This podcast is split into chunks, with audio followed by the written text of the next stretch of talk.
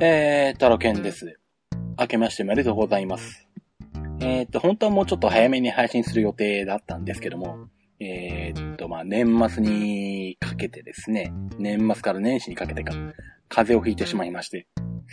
えー、まあ、前回の配信でですね、えー、多分もう一回配信できるとは思うけど、念のために、えー、年末のご挨拶をしときますと言ってましたけど、しておいてよかったなっていうところですね。はい。本当にあの配信直後に風邪ひきまして、正月三が日はほとんども寝てたに近い状態で、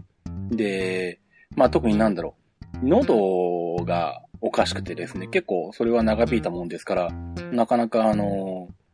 ずっと咳が続いたりとか、あの、痰が絡める状態が続いたりしたんで、なかなかちょっとまあ、えー、配信できなかったんですけども、まあやっとここまで来て、調子が良くなってきたんで、えー、年、えー、今年のですね、えー、っと、第1回の配信を、えー、やっと始めております。で、えー、っと、何から話そうかというと、まずこの話からしようかな。えっと、まあ、ご存知の方はご存知なのかもしれませんけども、えー、っと、クリラジで新番組が始まりまして、えっと、トレンドウォッチっていう番組なんですけども、えっと、こちらに、えっと、私、タロケンが出させていただいております。えっと、まあ、去年の、あの、アップルンルンの私が出ていただいた、えー、回を聞いていただいていらっしゃった方は覚えているかもしれませんけど、あの、まあ、私を入れてですね、新番組を始めようと BJ が言って、えー、いただきまして、で、まあ、その通りですね、えー、今年に入ってから収録しましてですね、す、えー、で、に第1回目が配信されています。まだ iTunes ストアには登録されてないんですけども、クリアジのホームページの方には載ってますんで、えー、と、まあ、もしクリアジのホームページわからない方がいらっしゃいましたら、とりあえずひらがなで、クリラジで検索していただくと、クリアジのホームページが出てきますんで、えー、その中でですね、えー、っと、まあ、番組は非常にたくさんあるんですけども、トレンドウォッチを見つけていただければ、えー、RSS の登録もできますんで、えー、iTunes への登録もそこから直接可能です。えー、っと、まあ、見つけにくい方はですね、えー、クリアジのホームページの中で、ブラウザの検索機能を使ってですね、あの、ブラウザのページ内検索ですね。ページ内検索の機能で、えー、カタカナでトレンドウォッチで検索していただければ引っかかると思います。で、私と BJ とコロンさんと3人でやってますんで、えー、まあこれは特に IT とか、えー、ジャンルを限らずですね、まあこれからのトレンドとか、なんか流行りそうなものとか、えっ、と、来そうなものとかですね、あるいは来てほしいものですね。あの、喋ってる方の願望も入ってると思うんですけども、まあそんなようなことをまあ語っていくような番組になりそうです。まだ一回しかやってないんでよくわかってないんですけども。はい。というような番組が始まってますんで、よろしかったら聞いていただければと思います。で、あと、何の話をするのかというと、えっとですね、MacBook Air にやっと、えー、ケースをつけまして、えー、何をつけたのかというとですね、これが、えー、ブランドで言うとスペックっていうブランドになるみたいなんですけど、会社としてはアメリカの会社なのかな？うん。で、まあ、日本では、なんとかっていう代理店が扱ってるらしいんですけどね。日本では、シネックスっていうところが扱ってんのかな。うん。あのー、まあ、これも後で言いますけど、 Apple Store 仙台に、えー、置いてあったんで、多分 Apple Store 全般的に、えー、扱ってる割とメジャーなやつなんだと思います。まあ、たまたまあの、某、えー、っと、オンラインショップでですね、あの、箱破れ品だったかなんか、再梱包品だったかなんか、あの、の、まあ、新品だけど、あの、なんか安くなってるやつがあってですね、まあちょうどいいからこれ買っとこうかなと思ってですね。うん。まあ MacBook Air 用にしては珍しく 250g なんで、まあ他のやつがだいたい 300g ぐらいあるんで、まあ割と軽い方だったんですね。で、シースルーのタイプで、まあ値段も安くなってみたんで、まあとりあえず、えー、買ってみました。で、まあ、あの、アップルマークがある面のところにスペックっていうロゴが入ってるんで、まあ、それはちょっと、あのー、これ良しとするかどうか好みの問題もあるかも、あるかとは思うんですけども、まあ、それ以外はやっぱりケースに入ってると安心感ありますよね。まあ今までどうしてもあの、なんでしょう、全く何もつけてなかったんで、何かちょっと普段と違う場所に置くときは、下になんか傷つくものがないか、こう、あの、ちょっとよく見たりとかしてですね、気をつけなか、いけなかったんですけど、まあそういうのが、えー、なくなって、まあ気軽にどこにでもポンと置けるようになりましたね。まあ、ただやっぱり 250g とは言っても、MacBook Air 自体がね、13インチだと1.3キロぐらいなんで、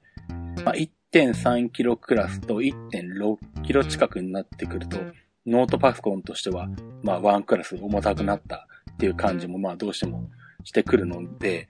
まあ、つけた当初は、あ、やっぱりちょっと重いなっていう感じはしたんですけど、まあ、慣れてくると、まあ、そんなには気にならないっていうか、まあ、重くはあるんですけど、やっぱり、あのー、傷がつかないっていう安心感はあるんで、まあ、いいかなというところで、まあ、これをつけてずっと使っています。まあ、あの、もちろん上の面ですね、液晶の反対の面も、底面にも、えー、どっちにもパカッと、えー、入る形になってまして、まあ今のところは特に取れてくる様子もないんで、うん、まあいい感じで収まってますね。うん。製品名は C スルーっていうのかな？うん。あの、まあ英語の C スルーなんですけど、S-E-E-T-H-R-U で C スルー for MacBook Air 13インチですね。型番はこれはここだけの型番なのか？共通の型番なのかよくわかんないけど、型番で書いてあるのが SPK-MBA13-SEE-CLR-K って書いてありますね。長いですね。まあ、スペック C スルーとか、スペック MacBook Air とかにする、で検索すると出てくるかな？とは思うんですけど、Apple Store、リアルの Apple Store で4908円で売ってますね。まあ私はあの、開墾品なでもうちょっと安く手に入ったんですけど、うん。まあ、あの、ご興味のある方は、えー、ネットや、えー、Apple Store なんかで見ていただければと思います。で、あとですね、あ、そうで、その、Apple Store 仙台っていう話なんですけど、まあ実はあの去年のクリスマス時期ですね、12月23、24、25か、に、また東北方面に行ってきまして、また、あの、前回みたいに、北東北の方じゃなくて、仙台と山形のあたりに、まあ、ちょこちょこと2泊3日で行ってきてですね。で、まあ、仙台に、えー、っと、夕方に着いて、で、まあ、何かしらこう、食べようとしてですね、街中を歩いてたんですけど、あの、その時はもうすっかりあの、 Apple Store のことを忘れてたんですね。忘れてたんですけど、たまたまあの、なんだ、ある店からある店に行くのに、商店街があるんで、まあ、せっかくなんでここ通っていこうかと思って、ブラブラ商店街歩いてたらですね、あの、突然目の前に Apple Store が現れてですね、あ、そういえば仙台に Apple Store あったんだっけと、思ってですね。せっかくなんで入ってみようということで入ってみたんですね。で、まあなんでしょう。あの、まあ話には聞いてたんですけど、やっぱりあの、他のショップと比べると、まあそんなに広くはないというか、あの、2階3階とかないんですね。1階しかなくて、で、細長いんですよね。幅、間口もそんなに広くなくて、あの、東京の銀座の Apple Store よりも間口が狭くって、でも奥行きが長いんですね。で、その長い奥行きの中に、えー、まあ、アップル製品全製品一通りダーッと置いてあって、レジもあって、奥の方に行くと、アクセサリーとかソフトとかも置いてあって、ワンフロアの中に全部置いてある。まあ、レジもその中に当然あるっていう状態なんですね。で、まあ念のためにあの、ここって他に2階とか3階ないんですよねって店員さんに聞いてみたら、はい、ないですって言われて。で、ちなみにソフトのイベントとかってやるときってどうされるんですか？って聞いてみたら、まあこの売り場でやるぐらいですかねとかっ て言ってたんで、うん。まあそんな感じなようです。なのでそんなにたくさん人が入るイベントはやっぱり無理みたいですね、あそこはね。はい。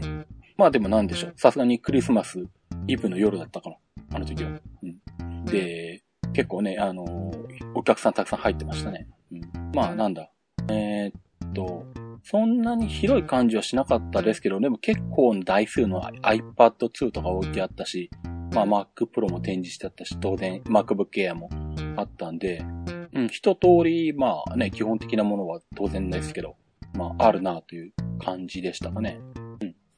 ん。なんで、まあなかなかあのー、ね、東京、大阪ぐらいまでは行っても、なかなか仙台とか 行く機会がないんで、あの、うっかり忘れたままにせずに見れてよかったなとは思いましたね。はい。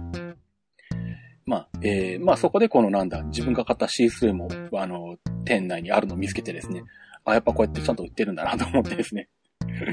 これだとか思ったりしたんですけど、ね、はい。うん、まあそんな話で、えー、っと、と、あとあれか。まあ、この話もしておこうかな。また全然話は変わるんですけど、あのー、先日ですね、ニコンから、あのー、フラッグシップの、えー、デジタル一眼レフカメラの新型が発表されたんですよね。えー、っと、ニコンの D4 ですね。今までは D3S とかだったのかな。なんで、1世代新しくなって D4 になったんですけど。なんか D4 とか4とかって聞くとあの、昔のフィルムカメラ自体の F4 とかを生み出すんですよ、私私としてはね。はい。あれも F3、F4、F5 と書きましたね。まあその D4 なんですけど、なんだろう。うーん、どっから言えばいいか？えっ、ー、と、ESO 感度が、まあ拡張で20万4800。なんちゅうところまで来たんだって感じなんですけど、まあ、あの、この辺はね、どこのメーカーもまあ頑張って感度ひたすら上げてるところなんで、まだまだどんどん行くんだと思うんですけどね。常用としては、えっ、ー、と、ISO12800 までなのかな。で、拡張すると204,800までいけると。あちなみにガス数は1600万ガスなんですね。まあそんなに大きくはないんですけど、まあフルサイズなんですね。まあニコン FX フォーマットって言うんですけど。で、えー、っと、フラッシュメモリーというかメモリカードが、えー、っと、新しいメモリカードが出てきまして、XQD メモリカード。何の略なんだろうな？XQD。よくわからないんですけど、え、この XQD メモリカードとコンパクトフラッシュの、まあ、えっ、ー、と、2種類に対応してるっていう、えー、形になってます。で、このじゃあ XQD メモリカードは、えー、出てるのかっていうと、これも一緒に、えー、出てるんですけど、これはソニーから発表になってまして、えー、っと、16ギガと32ギガがとりあえず発売されてるのかな？まあ、大きさとしては、どうなの ?SD カードぐらいの大きさがもうちょっとちっちゃいのかなうん、なんですけど、あの、何が違うのかっていうと、なんだ、従来の、あの、まあ、この、ね、ハイエンドの一眼デジカメラとまだまだコンパクトフラッシュの方が主流で、まあ、SD カードなんかよりもコンパクトフラッシュの方が転送速度速いもんですから、なんでしょう。あの、ウルトラ DMA7 とかって企画になってくると、あの、昔のあの、シリアル AT が出る前のハードディスクの一番速いぐらいの速度が出るんで、1333倍速とかだっけ？最大。なんかあるのかな？うん。なんか、えー、っと、それぐらいの速度に対応してる、まあ、で、まあ、コンパクトラッシュが一般的なんですけど、まあ、それをまあ、置き換えるんでしょうね。あの、コンパクトラッシュはさすがに昔からあるんで、その、昔の IDE、まあ、ウルトラ ATA ってやつですね。あの、最近のシリアル ATA と比較するときはパラレル ATA という意味で PATA って書いたり、たりもしてなんかいっぱい書き方があってよくわからないんですけど、PATA もしくは IDE、もしくはウルトラ ATA、た、ただ単に ATA って書いてる場合もあります。全部同じことなんですけど。まあ、コンパクトフラッシュがこの、あのー、IDE ですね。このパラレル ATA のハードディスクをベースにして、えー、作られているのに対して、えー、っと、この XQD メモリカードは PCI Express が、えー、というかな、シリアル ATA の規格か、がベースになってるのかな？うん。で、まあ、えー、っと、PCI Express の速度が出るのか？よくわかんないですけど。だったかな確か。どっちだっけ？えー、っと、速度的にはもう、えー、っと、最高速の、えー、コンパクトフラッシュ並みの速度が出るようになってますね。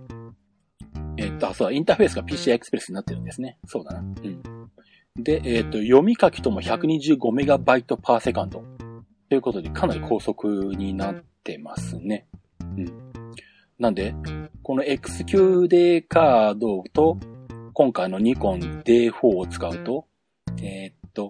ローの記録でも100個まで連続させが可能ということのようで、まあ、かなり高速に書き込みができる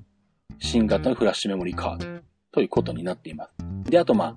これに対応した、えー、っと、USB 3.0対応のカードリーダーと、あとエクスプレスカードのアダプターが出てるのかな。まあ多分今後はハイエンドの一眼デジカメではこれが主流になってくるんだと思うんですけどね。まだなんか値段が高いみたいですけどね。16ギガで2万で、32ギガで3万とか 書いてあったんで、まあ、まだまだ買うのは先だなって感じですけど、まあ、とりあえずは、えっ、ー、と、こういうのが出てきたんで、これからこれが主流になるようです。あとはなんだ、デーフを見てて面白いなと思ったのが、うーんと、まあ私、まあそんなこと言いながら実はニコンのデデジカメそんな詳しいわけでもないんですけど、うーんとですね、そうそう、まあ動画対応も当然してきてて、えー、っと、まあ従来のニニコンのデジカメだ、一眼デジカメだと、あの、モーション JPEG とかで撮影とかだったんですけど、まあ今度から H264 で圧縮できるようになったんですよね。で、もちろんフル HD で撮影できて、動画撮影時もオートフォーカスが効くんですけど、面白いのはですね、あの、なんだろう。まあ、静止画としては1600万画素あるわけなんですよね。で、まあ、フル HD は200万画素程度なんで、まあ、1600万画素全部使うことはないんですけど、その、1600万画素あるセンサーの中の、えー、っと、全面、そのセンサー全面を使って、えー、フル HD の、えー、画像を作成するモードっていうのがあって、で、さらに、えー、っと、それよりももうちょっと、えー、っと、小さい、えー、範囲の、えっと、映像を撮るっていうモードがあって、さらに、えっと、もっと一番ちっちゃい、えっと、本当にフル HD 分の、えー、1920×1080 か、分のセンサーだけを使って、えー、っと、撮影するっていうモードとなんか3モードあるんですよ。で、まあなんでわざわざこんなことやってるかっていうと、要はなんだ、前面を使えば、当然レンズの方は、えー、フルサイズの静止、えー、静止画撮影した時と同じだけの画角になるわけですよね。だから、50mm のレンズ使ってたら 50mm として当然働くわけなんですよね。で、これをなんだ、えー、っと、1600番画素あるうちの真ん中の部分の、えー、っと、フル HD に相当する部分の、あの、ごく一部だけのセンサーを使って撮影すると、えー、っと、まあ、センサー面フィルム面か。まあ、えー、っと、まあ、フィルムだったらフィルム面。まあ、えー、っと、センサー、センサー面積が狭くなるんで、そうすると、あの、あれですね、あの、APS-C サイズの一眼デジカメだと、あの、レンズの焦点距離が1.5倍になるのと同じ法則で、えっ、と、撮像素子の面積が小さくなると、えっ、と、が、実、えっ、と、実際のそのなんだ、レンズのあの、何ミリっていうのがこう何倍かになるんですね。で、なんだ、この D4 の、えっ、と、一番、えっ、と、センサー面積が狭いモードで撮った場合は、えっ、と、レンズの、えっ、と、数字かける2.7倍の焦点距離になるらしいんです。